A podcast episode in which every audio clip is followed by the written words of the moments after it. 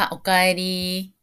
ねえねえ、ケイティ。この間ね、ちょっと意外だなっていうか、面白いなって思ったことがあってね。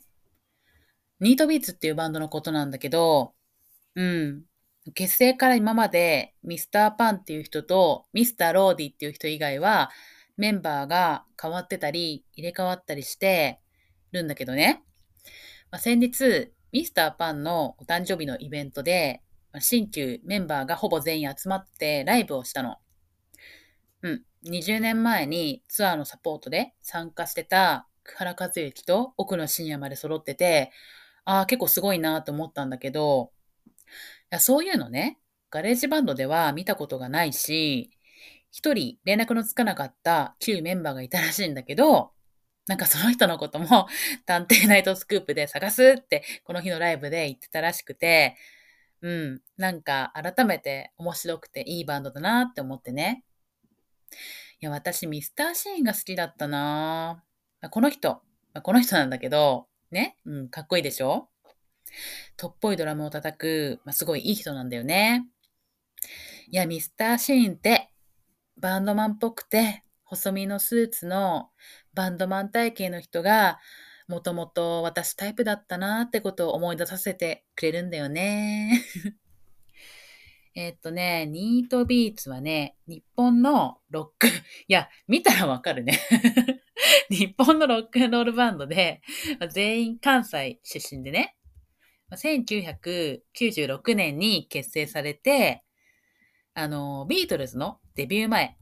ハンブルグ時代とかキャバン時代を思わせる正統派マージリービートサウンド直系のバンドとして知られてるんだよ。ニートビーツはね、1963年のブリティッシュビートバンドっていう設定のスタイル、まあ、キャッチフレーズで結成されたんだって。でね、メンバーがね、えっ、ー、と、まず、ミスターパン、えっ、ー、と、ボーカルギター、本名、真鍋、真鍋たかしさん。和歌山県出身。で、ミスター・ローディ。えー、この人もボーカル、ギター。で、土佐和也。えー、大阪出身。で、ミスター・ガリー。ボーカル、ベース。で、本名、浦大。和歌山出身。で、最後がミスター・モンド。ボーカル、ドラム。で、本名、中村匠。大阪出身。そう。ビートルズスタイルだから、みんなボーカル。で、過去のメンバーが、ミスターシーン、ボーカル、ドラム、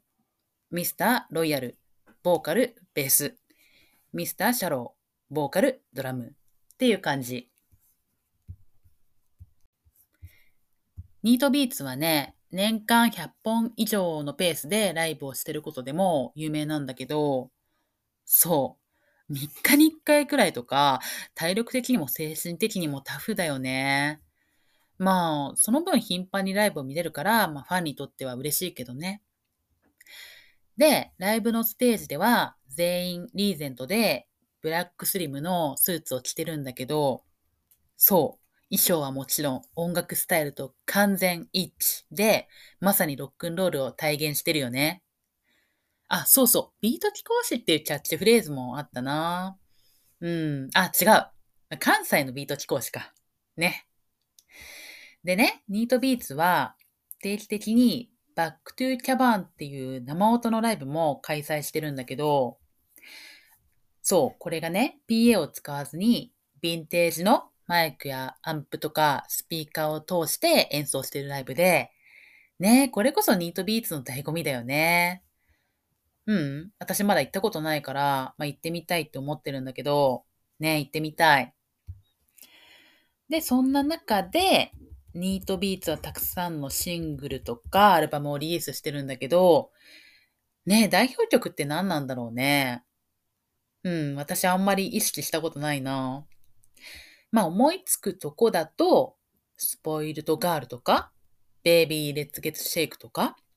ツイスティンデーとか、キャンディーマンとか？あ、黒いジャンパーがあるね。もうこれが一番じゃない？ねパート2もあるしね。あとは、You've Got My Heart とか、お願いベイビーとか、59バーとか、明日が来なければいいとか？ね。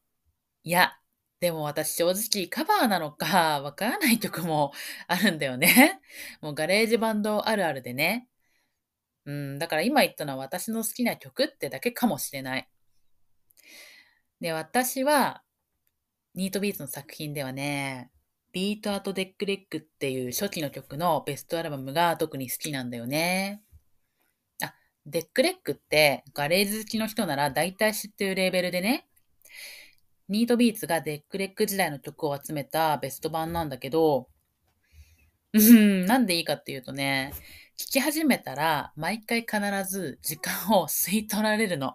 何にもできなくなっちゃうの。26曲入ってて、まあ、1時間くらいなんだけど、いや、もう本当に聞き始めると、最後まで聞いちゃって、その間何にもできなくなっちゃうんだよね。もう、1時間丸々吸い取られる最高の時間泥棒。だから好きなの。そう、だからもうこれは仕事中の BGM にはもう向かないわね。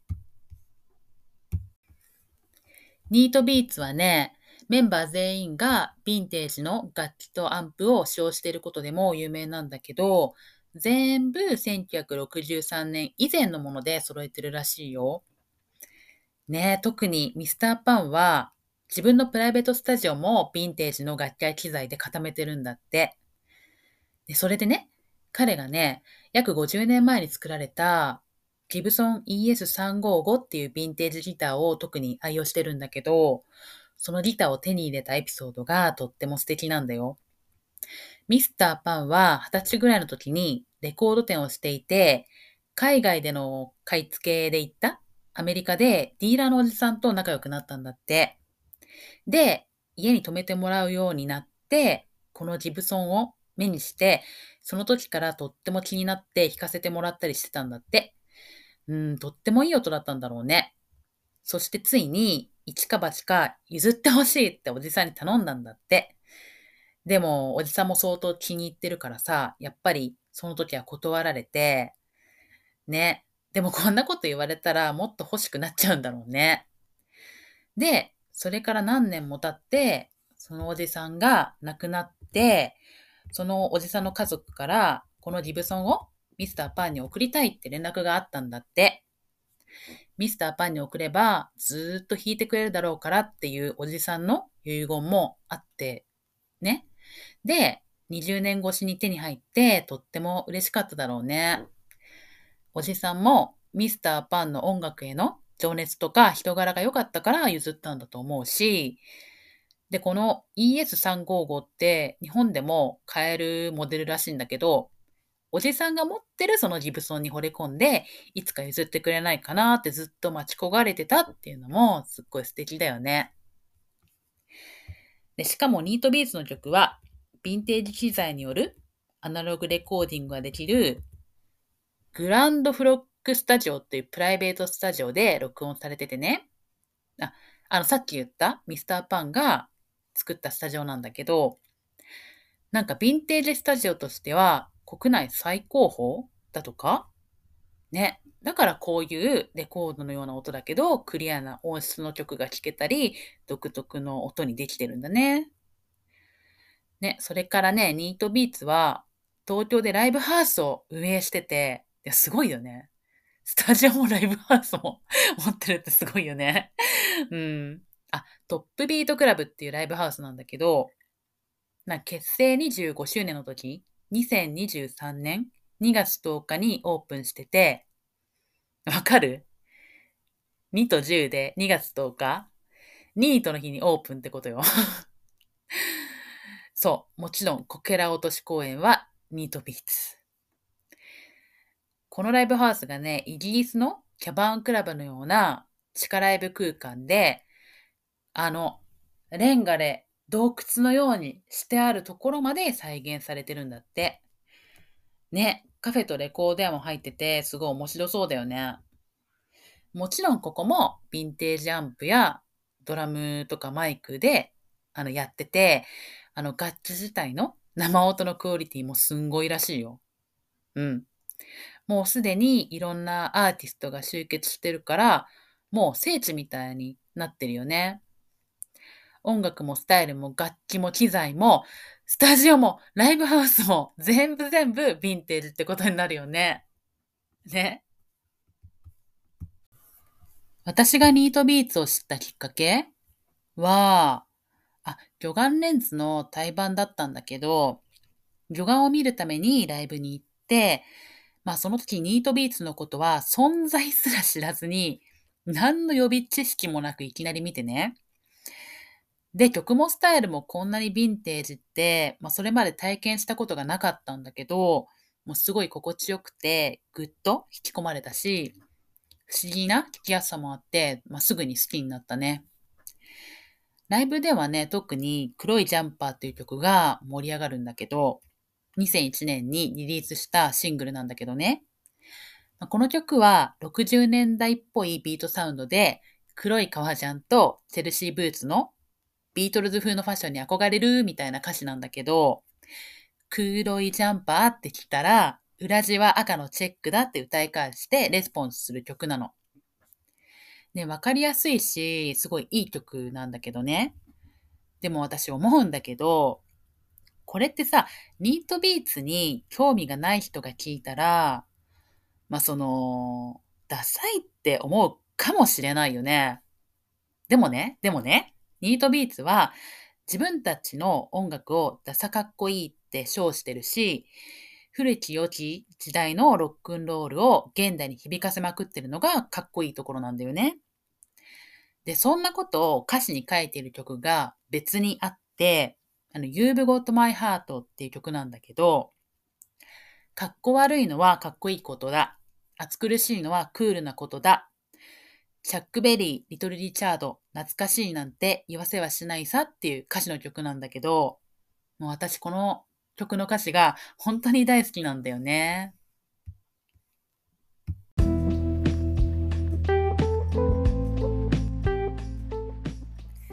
レオナルドのインディペンデントラジオ第17回です。